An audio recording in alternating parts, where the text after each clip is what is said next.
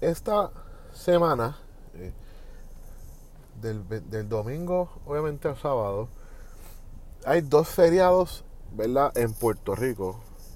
¿verdad? Explico esto para los que no son de Puerto Rico, que este podcast tiene audiencia que no es de Puerto Rico. Gracias, by the way. El lunes 25 de julio es feriado porque es el día de la Constitución de Puerto Rico. Y el miércoles 27 de julio, o sea, hoy que estoy grabando, es un feriado por el doctor José Celso Barbosa. Vamos primero con el Día de la Constitución. La Constitución de Puerto Rico es un copy and paste de la Constitución de los Estados Unidos de Norteamérica. La realidad es que no es ni mucho argumento porque casi todas las constituciones, luego que se estableció la República de los Estados Unidos, obviamente se inspiran en ese documento. Pero es bien interesante la discusión alrededor de ella. ¿Por qué? Porque por un lado tienes al Partido Popular con su cosplay, con su grifting, con su LARPing, ¿verdad? Y juegan a hacer Muñoz Marín y toda la cosa, y actividad en el Capitolio y toda la estúpida bandera y toda esa cosa. Por otro lado tienes al, al PNP maldiciendo, ¿verdad? Y en razón. No la constitución, sino el coloniaje que nos tiene sujeto esa constitución. Pero voy un poquito con eso más adelante, de por qué el PNP, si tú eres popular y crees en la constitución de Muñoz, deberías defender la estadía. Pero voy a llegar ahí, voy a llegar ahí. Entonces, obviamente, esta semana es una semana muy diseñada para personas como Pablo José Hernández, nieto de Rafael Hernández Colón, es gobernador de Puerto Rico. Y este muchacho, él tiene casi, tiene mi edad o casi mi edad, 30 años. Eh, anda por ahí diciendo que un, un Estado Libre Asociado mejorado y las 3P y, que si la va, mira, Pablito, mira, te voy a explicar un par de cosas, hermano. Yo puedo entender que usted ha crecido en un ambiente donde las personas pobres se, les ve como menos. Y, y, y, estoy especulando por lo que usted está diciendo, porque el domingo en Aguadilla usted dijo unas palabras increíbles para mí, que el ELA existe cuando familias viven de voucher de sesión 8. Que si la tarjeta de la familia. Un sinnúmero de programas federales que, by the way, bajo la estadidad fueran mayor el dinero asignado. Pero, pero déjame ir, ¿verdad? Que estos temas a mí a veces me, me, me sofocan, ¿no? Yo sé que muchos de ustedes que me escuchan también. Eh, Pablito, hermano, déjame explicarte un par de cosas. Si un Estado libre asociado con beneficios federales, pero sin la responsabilidad contributiva, que eso es una falacia parcial, porque aquí hay empleados federales, empleados por servicios profesionales, un sinnúmero de, personas que pagan contribución federal, income tax. Pagamos todos el seguro social, que es una contribución, un tax. Pagamos impuestos a, la salud para el retiro, que es el Medicare. eso es una falacia parcial porque en Puerto Rico sí se pagan contribuciones federales. De que la vasta mayoría de las personas no la pagamos, eso es otra cosa. Pero eso sería real tanto la estadidad. Los ingresos en Puerto Rico no son lo suficientemente altos para cubrir un pago contributivo anual de un contexto o, o el pago a la IRS deducido del cheque del empleado. Puerto Rico eso no existe. yo creo que 75% de la fuerza laboral puertorriqueña caería debajo, debajo de la línea de pobreza y no pagaríamos contribuciones federales. Pero, ok, vuelvo y repito, voy a usar tu analogía. Pablito, un ELA que existiera, el hecho de que existan familias por plan 8 o residencias de vivienda pública o cuasi subsidiada que una el gobierno federal paga una parte, tú pagas otra. En un ELA, en el ELA que vive en la mente tuya, de tus tíos, de tu abuelo, de tu abuela, de tu familia, de, de tus compañeros de partido que piensan como ustedes. Ese ELA, no, no o sea, un ELA que existiera y fuera próspero, eso no fuera un talking point. Fuera un ELA que existe, tiene menos gente bajo sección 8 o programas de subsidio de vivienda y más gente ganando lo suficiente para pagar sus eh, para pagar una renta por sí mismos, para pagar una hipoteca por sí mismos. ¿Ve? Para aportar a la sociedad y esto no es para recriminar a las personas que viven bajo programas federales de subsidio a la vivienda. Hay gente que abusa, que los han cogido y son cometen fraude. Hay unos que maquillan la verdad, pero es que necesitan, pues es que no hay otra manera de hacerlo. No la estoy justificando, sino lo, estoy diciendo la que hay. Y obviamente hay personas que sí necesitan eso y que aportan a la sociedad de otra manera. ¿Ok? vamos a dejar eso claro. Pero Pablito, hermano, tú no puedes decir las bondades y mira qué bueno es el ELA utilizando la pobreza a tu favor, hermano, porque es un argumento en contra de tu punto.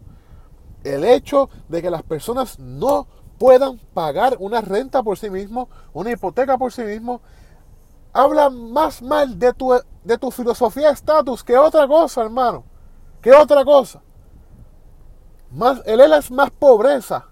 El ELA es coloniaje es sometimiento. No tan solo económico, sino político, democrático. Así que no vengas ahora con que las 3P, que si participación, que si nuevo pacto. No puede haber un nuevo pacto o un ERA 2.0 porque nunca hubo uno. El Estado Libre Asociado es una falacia, es un fugazi, un fugazi, algo que no existe. Algo que no existe, que no es constatable en ningún lugar. El ELA es una colonia disfrazada, es como un caballo de Troya, que obviamente bajo un momento histórico, en un mundo bipolar, donde el capitalismo estaba en el oeste y los comunistas soviéticos estaban en, en el este, Obviamente no podíamos, Estados Unidos no podía enviar a su embajador de, las Naciones Unidas a decir que tenemos una colonia en el Caribe, cuando justamente hay, hay un argumento en contra del coloniaje no tan solo en, el Caribe, sino en el mundo. Estados Unidos fabrica un, consentimiento, manufactura un consentimiento, ¿no? Chomsky, lean, lean ese libro. Y obviamente Muñoz, la habilidad de él, que él dice, espérate, me van a dar fondos y yo voy a, gobernar a mi manera. Pues claro que es un buen negocio político para Muñoz Marín. Le funcionó, que sí, le funcionó maravillosamente. Muñoz Marín, desde 1948 hasta el día de su muerte, porque aún estando fuera de Fortaleza, Muñoz influía. Hasta el día de su muerte. Es más, Muñoz, ese negocio político que es el Estado Libre Asociado, la colonia disfrazada, le sirvió tanto a Muñoz que hoy todavía Muñoz Marín, su filosofía, su política, sus discursos, su, poesía, influye en la discusión pública, en el Partido Popular Democrático, en el PNP, en el PIB, hasta en Dignidad y Victoria Ciudadana y todos los partidos que han existido post 1948 porque obviamente Muñoz usó eso como instrumento para él perpetuarse en el poder. Y no es perpetuarse de estar sentado en fortaleza y mandando, ¿verdad? Y ustedes hacen, no, no, no, no. Uno se perpetúa en el poder cuando los que vienen después de ti no pueden sacarte de la sociedad, de la cultura. No pueden sacarte. Mira que Pedro Rosselló intentó, mira que Carlos Romero Barceló intentó, tu propio abuelo, Pablito, Rafael intentó. Sánchez Vilella con sus históricas peleas con Muñoz Marín que le cortaron la derrota en el, 68. Ferré, Pedro Rosselló, Sila, Aníbal, Luis Fortuño, Alejandro, Ricardo Rosselló, Wanda ahora Pedro Pierluisi y los que vengan después. Porque una vez Muñoz es el primero que inaugura la colonia con, con chavitos y con un poquito de democracia. Muñoz se perpetuó su filosofía. O sea, Rexford Totwell y Muñoz Marín hoy viven en la cultura, en la política, en la educación, en todo lo que es Puerto Rico, Pablito. Y ese es el problema. Las ideas malas hay que dejarlas atrás. Entonces tú hablas de participación. La participación, desde mi punto de vista, y yo creo que es el punto de vista de todos los que escuchan este podcast y, los que lo empiezan a escuchar luego de esto, la participación, si, yo sé, si, te, si te refieres a la participación democrática, pues mira, Pablito, el ELA que tú defiendes va en contra de la participación democrática. Porque excluyes a los ciudadanos americanos que vivimos en Puerto Rico. O sea que Puerto Rico tiene más ciudadanos americanos que 20 estados. Y tú estás diciendo que no, participación democrática en que nosotros decidamos qué leyes federales nos aplican. Pues mire hermano, eso se llama tener una representación congresional, dos senadores y la cantidad X de representantes que, que ascienden por la población. Y, obviamente el gobernador de Puerto Rico, siendo estado, estado, gobernador del estado de Puerto Rico, tendría un poquito de más influencia en el Congreso porque tiene una delegación congresional a su favor. Eso desde mi punto de vista es participación y obviamente the cherry on top de la participación democrática es escoger, votar, no tan solo en una primaria presidencial de republicanos y demócratas, sino votar por el presidente la persona que cuando declara una guerra y ese Congreso vota a favor o en contra de una declaración de guerra contra otro país, ese es el presidente que envía a nuestros puertorriqueños.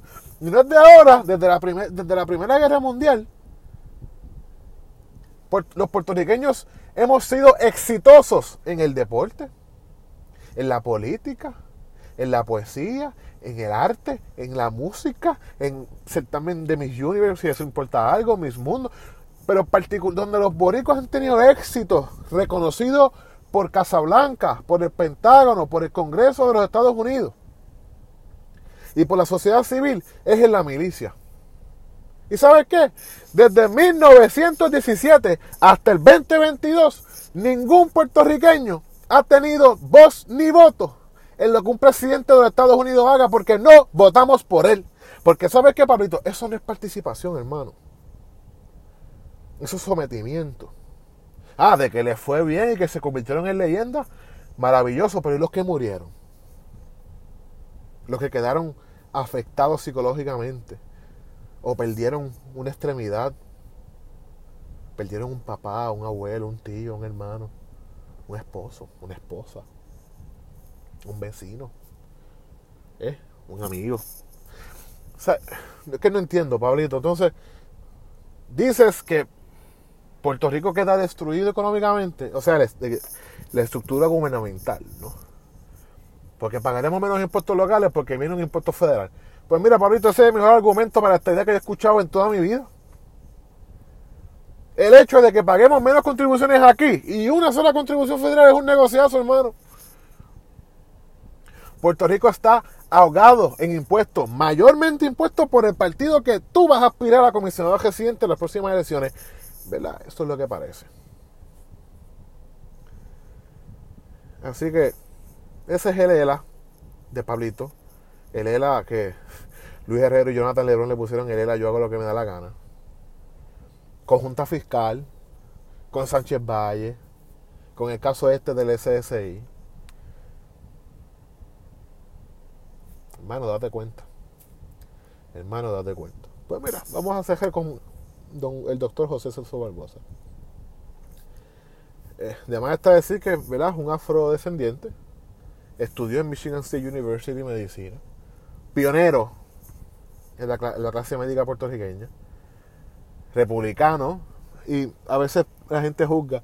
Gente, el Partido Republicano de la época que doctor José Sosa Barbosa creció en los Estados Unidos y Puerto Rico era bien diferente al Partido Republicano de hoy.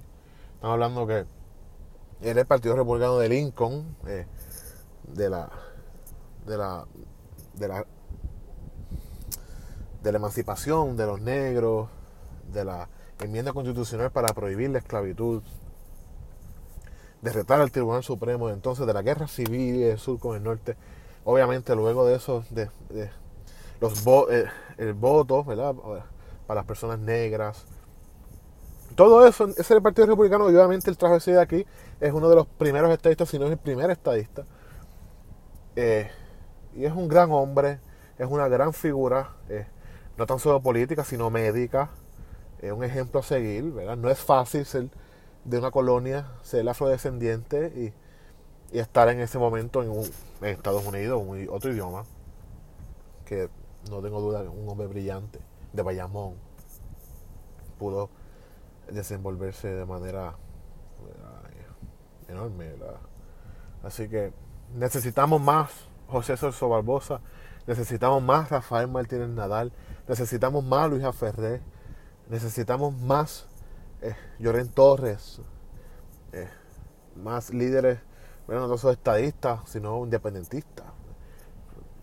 Teodoro Moscoso, que era un colonialista, ¿verdad? Pero brillante. Arturo Picó. Eh, Jaime Benítez. necesitamos una cultura filosófica, intelectual nueva en Puerto Rico y yo creo que seguir a esos próceres el propio Muñoz, ¿por qué no reconocerlo? Ya, Muñoz Rivera, su papá. Esos próceres, esas personas líderes, ¿verdad? Que marcaron a Puerto Rico, que hoy influyen en la política, en el discurso público, en la cultura. Así que es muy interesante historia del doctor José Soso Barbosa. Eh, así que échenle un ojo, vayan a Google, vayan a, la biblioteca o librería y compren sus libros, lean sobre Soso Barbosa y sobre otras personas que mencioné aquí y otras, ¿verdad? Que se me quedan. Eh, así que esto ha sido otro. Vamos por parte con Pete Marrero. Eh, nos vemos, que por ahí vienen más episodios. Vamos a hablar del Ship Act próximamente. Vamos a hablar de la crisis económica. Vamos a hablar Trump. Vamos a hablar de muchísimas cosas. Así que siempre share, like a este podcast. Compártanlo si les gusta y si no les gusta también arruinen la vida de otra persona. Yo soy Pete Marrero y como siempre es un gusto compartir con ustedes. Hasta la próxima.